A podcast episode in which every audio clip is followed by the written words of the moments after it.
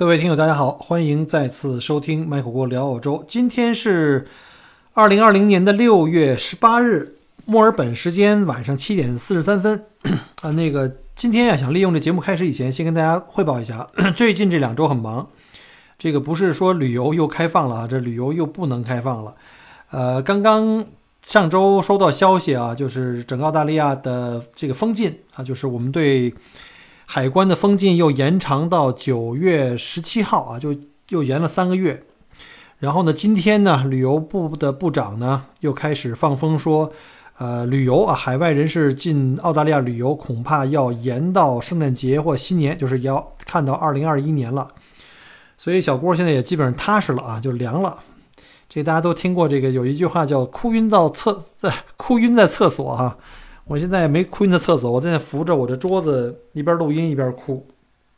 啊，不过无所谓，这样有时间可以做一些自己想做的事情。大家也知道，前一段时间我们在墨尔本的这些移友们呢，我们开始在搞一些推广活动，就是搞一个叫做移民的分享，就是移民经验的分享。这个分享就包括我们在墨尔本的一些比较成功的一些已经投资移民过来拿到身份，嗯，他的生意模式、生意方式啊比较。呃，值得去推荐哈。之前我们知道有一期节目啊，我的也是我们的这个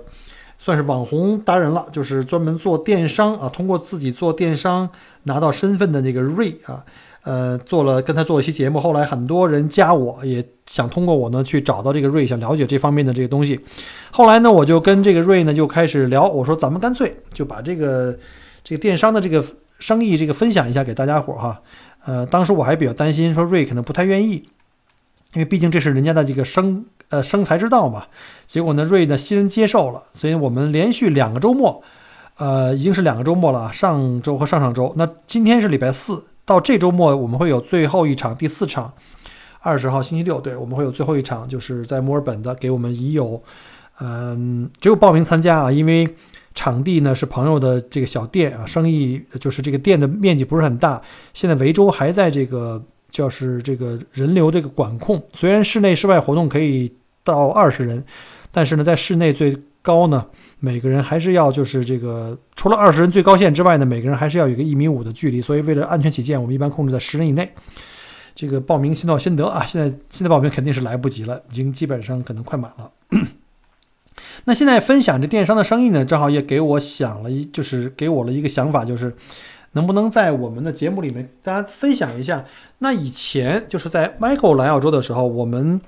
呃最常选择的生意类型都有哪些啊？因为现在电商是一种相对来说比较新的。可以供大家选择，但并不是所有人都适合，对吧？你看，我们幺六三那年代，其实也有人做电商，就是通过易贝啊、亚马逊再去做，但是呢，并不是每个人都成功，所以当时并不是一个很广泛的选择的一个方向吧。呃，当时还是以做这个实体店或者做贸易为主。那今天呢，我就想利用这机会来跟大家讲一下，就是目前哈，这个也是我们投资移民群里。现在讨论最热烈、最头疼的话题，就是到了澳洲去做什么生意来转身份，或者说拿到身份以后，我们在做什么生意能够这个持续的发展啊？要有现金流支撑自己的生活。那先跟大家讲一下，我们我们就分几段吧。先跟大家讲一下这个历史跟目前的现状。所谓历史，就是我们知道从呃这个二十一世纪初啊，呃当时开始有了对这个。中国的这个投资移民的这个商业签证的这个名字，我们叫幺六三，就是小郭那个年代的这个签证号。还有包括一直到现在的我们这个升级版叫幺八八。其实，在这些幺六三，呃，当然幺六三也分很多啊，什么 A 呀、B 呀，幺八八也是。我们现在主要讲的是最大群体的这个幺六三 A 和幺八八 A。当时呢，因为我们知道面临在有限时间内刚刚批到你的不是 PR，不是永居的身份，而是 TR，叫 Temporary Residency。在有限的时间内呢，你要做这个生意，要交满八个季报，就是我们叫 BS bus，然后呢又运营两年，因为季报是一年四个嘛，你要有两整年的成功的运营，就是在澳洲的这个业务要有两整年的这个运营的财务报表，而且呢每一年要完成政府规定的营业指标。啊，我们那时候好像我都不记得了哈，当时好像是二十万的营业指标吧，二十万澳币一百万人民币，其实很容易。当时呢，我没有把这个过身份作为一个最切近的目标哈，我是还是想长治久安嘛。当时我就想买一个真正赚钱的店，那个店我当时接过来的时候，年营业额流水加 GIC 大概是六十五万澳币啊，这只是一个快餐店啊，就 Subway 的 franchise 的那种快餐店。所以呢，其实坦白讲，其实并不是很难。但是他就要求你呢，就要在你的这个生意开的这两年之内要完成指标啊。现在应该是在二十五万到三十万澳币，我比我们那时候要难啊，要提高。但是坦白讲，三十万澳币说难吗？也不难啊，因为在澳洲，呃，三十万澳币的营业额的一个小生意的话，呃，它的纯利呃能够养家，应该也是一个比较不是特别高的收入了，除非你这个你这个暴利啊。啊，后面我会给大家讲。那你如果年均二十五万到三十万澳币，你要做两年，对吧？做两年。但是以现在这个幺八八 A 递交申请的这个审理期限来看，基本上都在十八个月到二十个月左右。也也就是说，你总共四年的临时签证，你除了做生意两年达到这个指标之外，你在申请和获批八八八或者是。我们那时候叫八九二哈，这时候叫八八八，就是这时候拿到永居转成 PR，这个过程要大概要两年。所以说，如果你的时间很紧啊，你刚到澳洲来登陆就开始做生意啊，可能很快就做生意，那你这四年时间可能刚刚好够你做完两年，再加上申请这个永居。所以呢，对于当时还有现在的幺八八 A 们哈，很多人一个很大的一个问题，很头疼的问题就是什么呢？就是我这个时间太紧张了。我没有那么多时间到街上去找一个合适的生意，又适合我做，价格又好，然后这个这个生意还没有坑，所以呢，这个现在就是这样的问题哈，就是尤其我们在幺六三年代，大家也知道哈，有一句话说，就是基本上买生意哈没坑的不不太可能，这无非就是坑大坑小，你能绕过多少个坑？你找半年的生意也好，找一年的生意也好，最后找到那生意可能还是坑。我周围现在的幺八八 A 啊，在我们的群里面的很多医友们。也都是有这个面临这样的问题啊，所以呢，这个短期的压力就逼得大家呢，目前就没办法，对吧？因为我时间有限，就只能比把这个拿 PR 作为第一目标，就眼前的这个目标必须达达到，否则我四年的时间浪费，这个花的钱都都白白费了。还有就是在中国，可能因为你要过来，可能国内也要做一些这个舍弃啊，我们叫这个断舍离，你可能国内的生意也要放下。生活也要放下，所以很多人说，那我放弃了这么多，我的牺牲这么大，那我就要确保我在这个澳洲这几年，我一定要把我的 PR 拿下。所以在很多人啊，绝大多数人的幺八八 A 呀或者幺六三 A，当时就是以拿 PR 作为第一目标，甚至可以容忍他的生意不赚钱，甚至赔上若干的时间和钱。呃，可以开拍胸脯讲，我们那时候真正敢说自己开店赚的盆满钵满的，我我估计可能没有，不是没有啊，就是少少非常少啊，基本上都会搭时间搭钱。如果你要是说自己不想搭时间，想雇人，像小郭那么懒的哈，雇人，那你的收入一定会下降。那如果你的收入哈还够你雇人，这还算幸运啊。有一些开小店的、两元店的、奶吧的。他挣的工资都不够生活的，都不够给自己发工资的。如果自己不想做，还要找别人的话呢，那就要往里倒贴钱啊。这种情况是非常常见的。OK，我们再回来讲一下，那生意可选的类型有哪些？首先，我们来分一下大的方向。首先是自建和买现成的生意，这就很简单了，可以理解成你从零开始自己自建生意，比如说找一个地方。租个店铺，签个几年的合约，对吧？然后自己重新装修，做自己擅长或者喜欢的一些业务。觉得这个，比如看好、考察完市场，觉得这地方应该我应该开一个便利店，还是奶吧，还是咖啡厅，还是餐馆，还是什么其他的服务行业啊？再有一种就是买现成的生意。那自建店呢，有自建店的好处，当然买现成生意呢也有买生现成生意的好处。首先，自建店呢，你的营业额的压力在起步期是这个画问号的。因为现有生意呢，已经积攒了一部分的客流和营业额啊，在市场上有很多人知道它，有一些固定的客户，这样的话，它的营业额有一定的基础。但是如果你自建店从零开始的话，你有没有把握，在这个运营的这个前两年可以达到政府的要求啊，达到这个什么二十万、二十五万、三十万的这个营业额？这个是个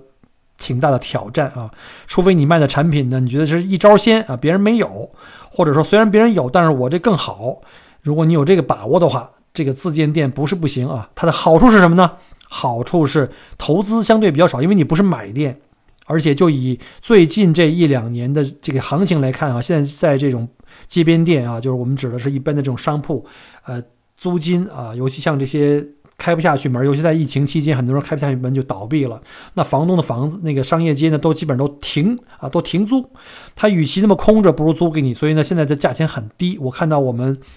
呃，商业移民群里好几位哈，都是自建店，那都是那个低到简直令人发指啊！小郭那店当年来的时候七万二一年，呃，这边有人拿到这个街边店，大概也就才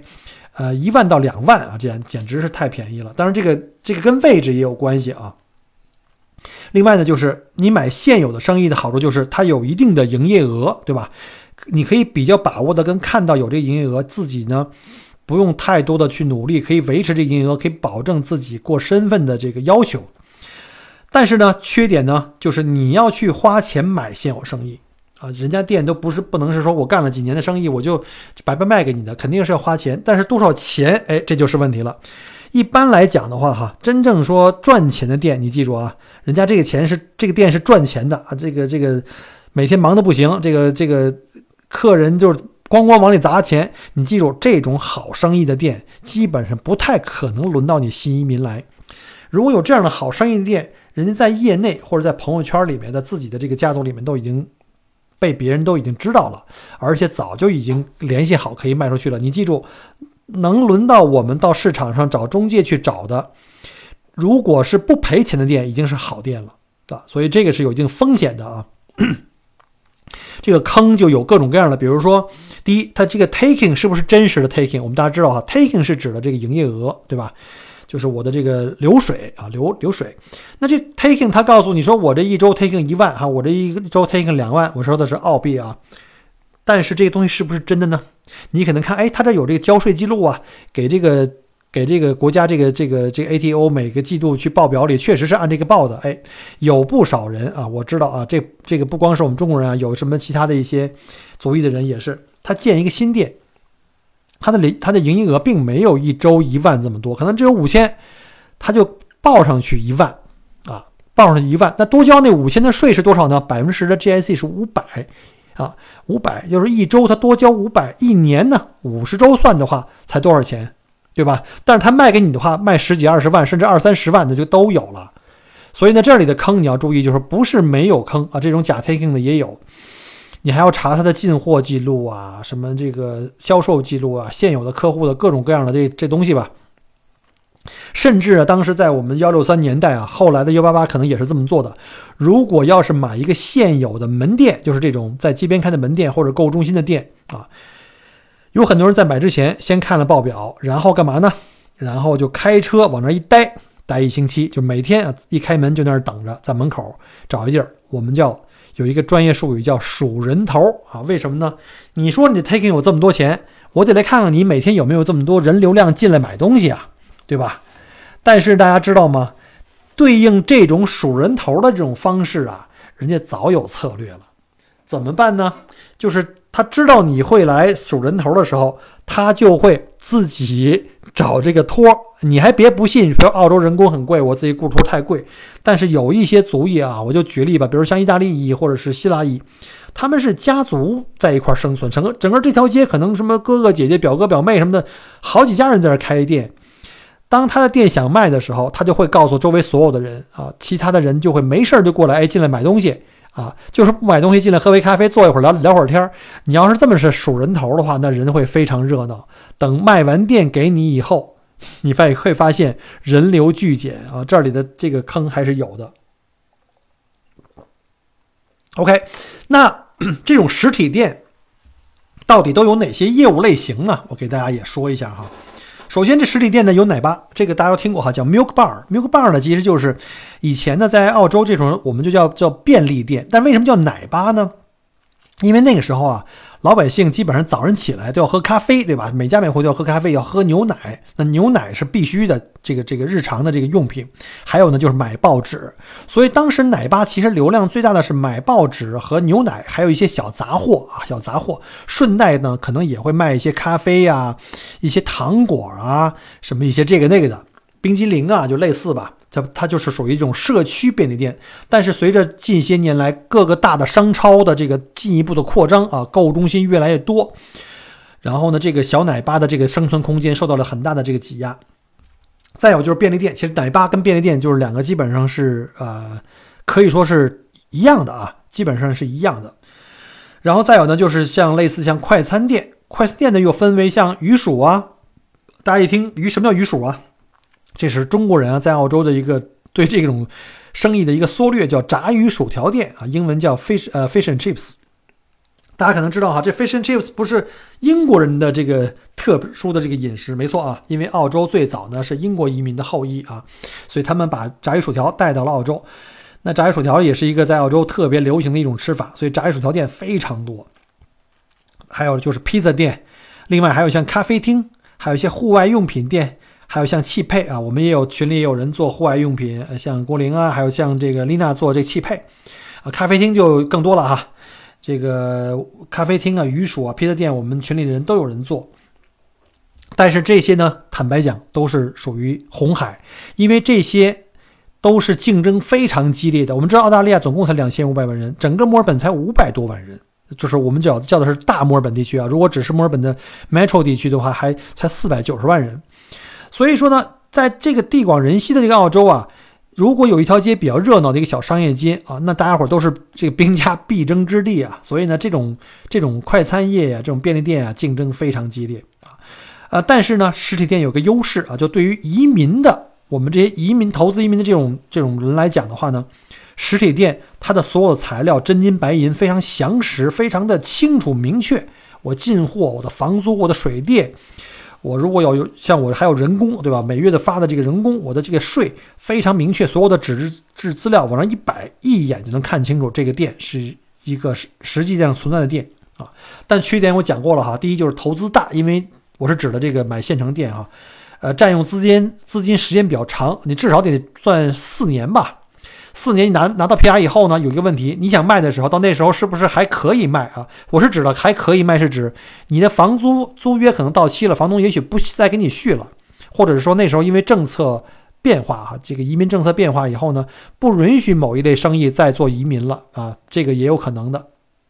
再有呢，就是现在的政策已经是了，就是如果新移民买生意，这个生意。卖给你的时候呢，这个生意的主人不能是刚刚做过身份的，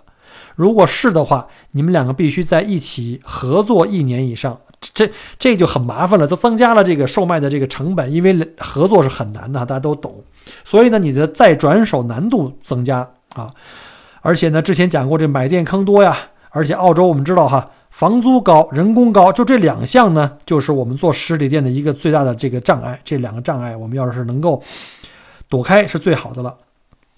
当然了，除了这个实体店之外，还有一些服务类，比如像比较常见的清洁类的啊，就是那种清洁公司啊，像什么上门给人清洁地毯啊、打扫房间呀，或者是那个租户退租的时候要把那房间打扫的彻底的一点，然后交给房东，否则会被房东扣钱呀。就这种清洁类的，它的优点呢，基本上不太需要你有个实体店，你在家里就行，把自己的工具放在车库就好了，不需要交房租。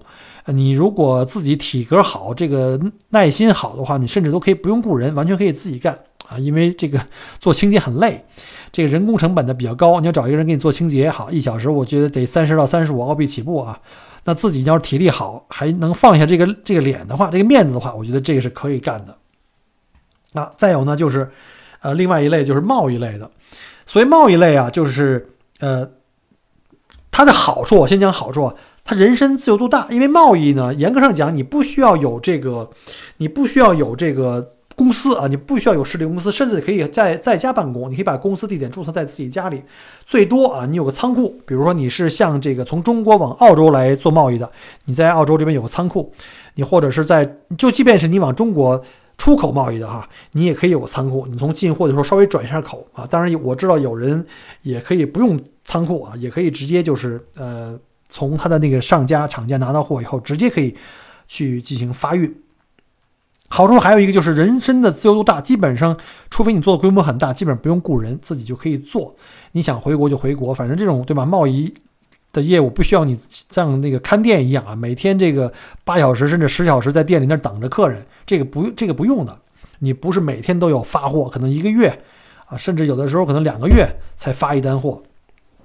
但是呢，这个贸易啊，因为它比较虚啊，这个比较虚。移民局呢，对这个贸易类的这个材料的要求就比较高，审核要求比较高。比如说，我怎么证明你从那儿进货卖回中国去，不是卖给自己的另外一个左手公司，卖给右手呢？对吧？它是不允许这样的，因为这样的话等于是作假嘛。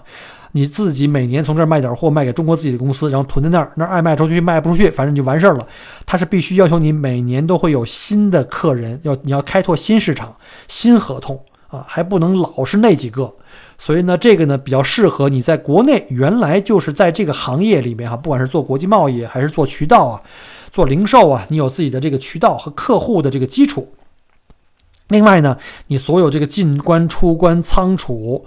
这个海关所有的这套的手续呢，要尽可能做的缜密啊，因为这个贸易的这个被拒的情况呢，要比实体店要高啊，对材料准备的要求相对要高啊。另外呢，就是。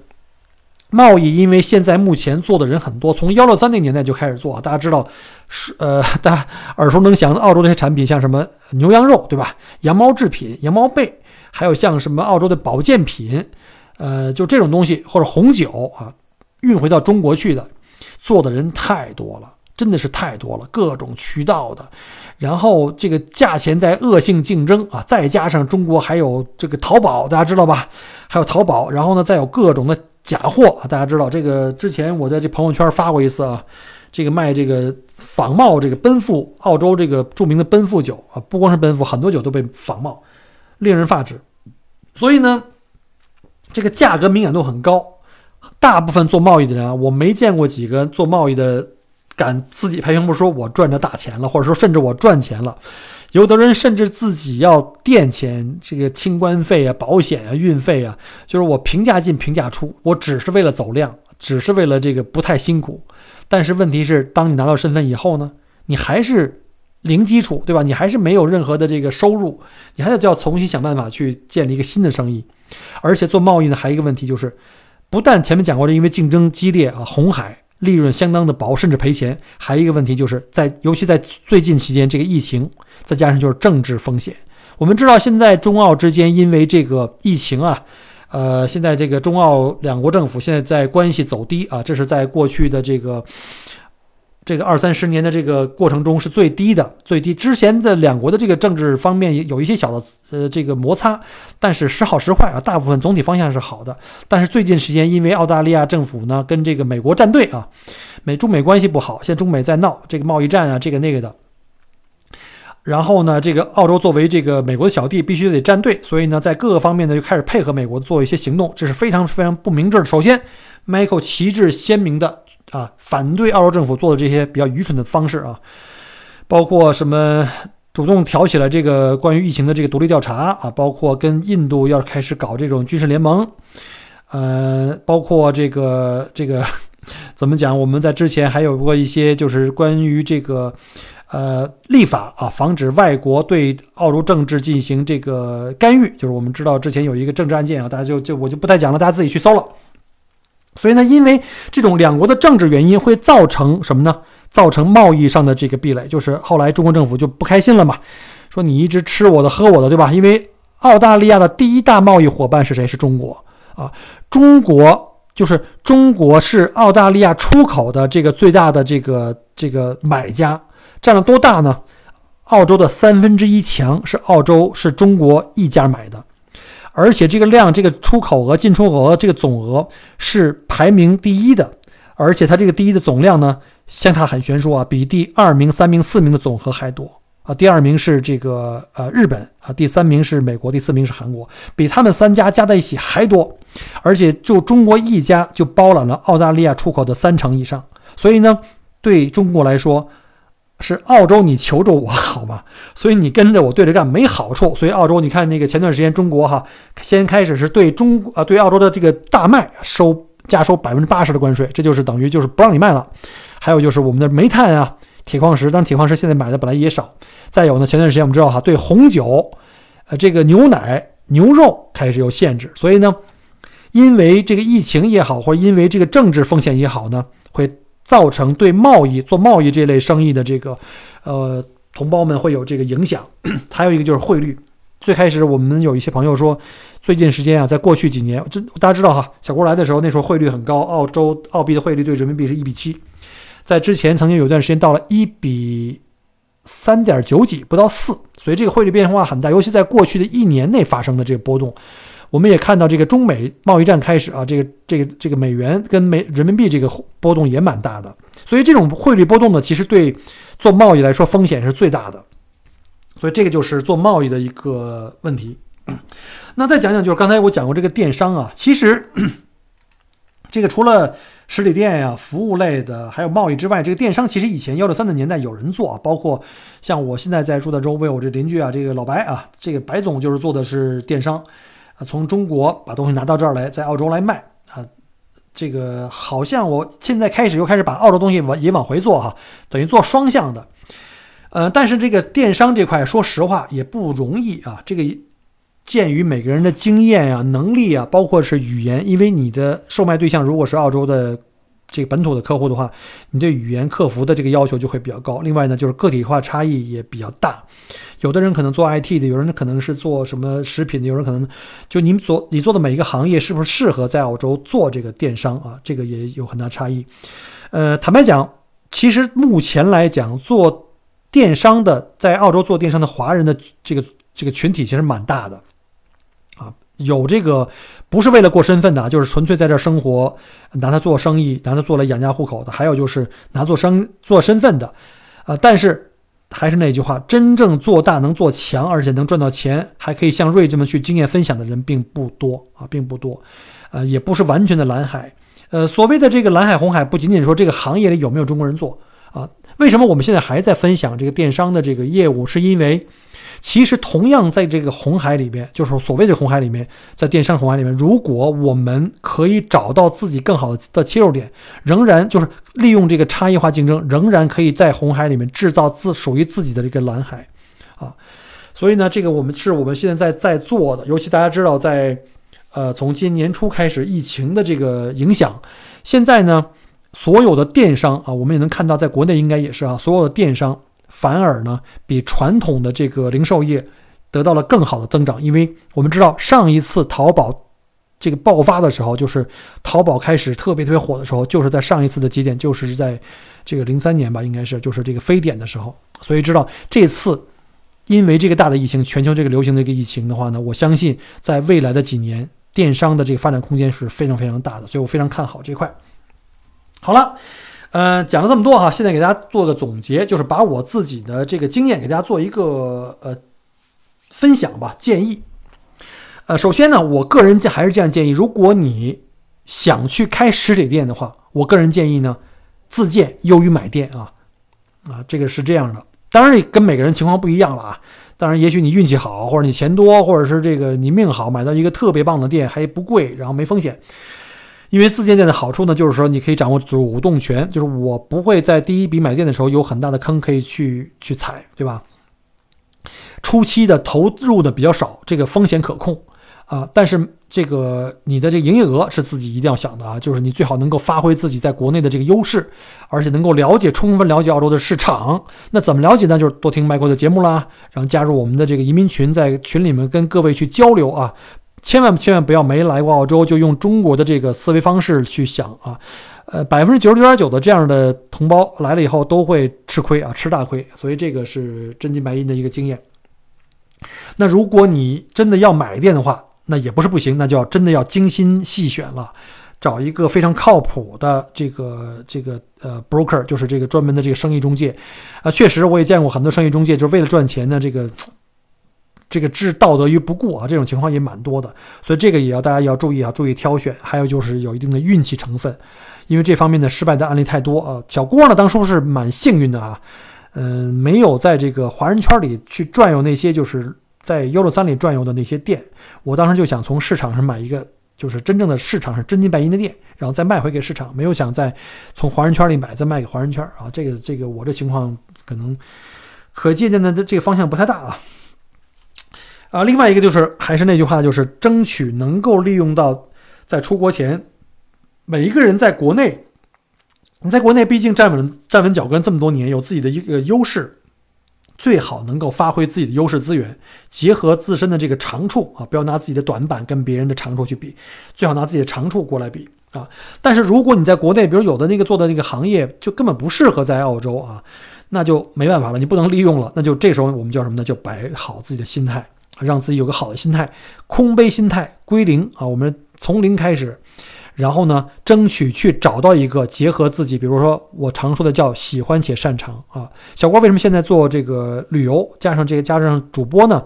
因为我喜欢，我个人认为我还擅长啊。可能有人不同意啊。好了，今天因为时间关系呢，就跟大家分享到这里。那希望在选店或者是在澳洲投资移民买生意或者做自己自建店的生意类型上面呢，希望我的这期节目对你有帮助。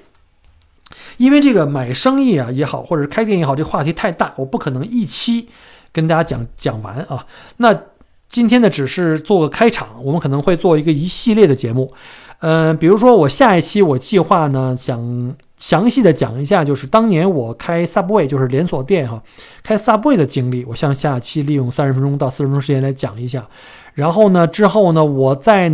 能再拿一两期的时间呢，再详细讲一下我周围的这些同胞邻居们当初开的各个店的那些特点或一些情况或遭遇的一些问题或一些注意事项嘛。比如说开奶吧开奶吧的人会怎么样啊？两元店会怎么样啊？还有开酒瓶店的哈，bottle shop 的这种话怎么样啊？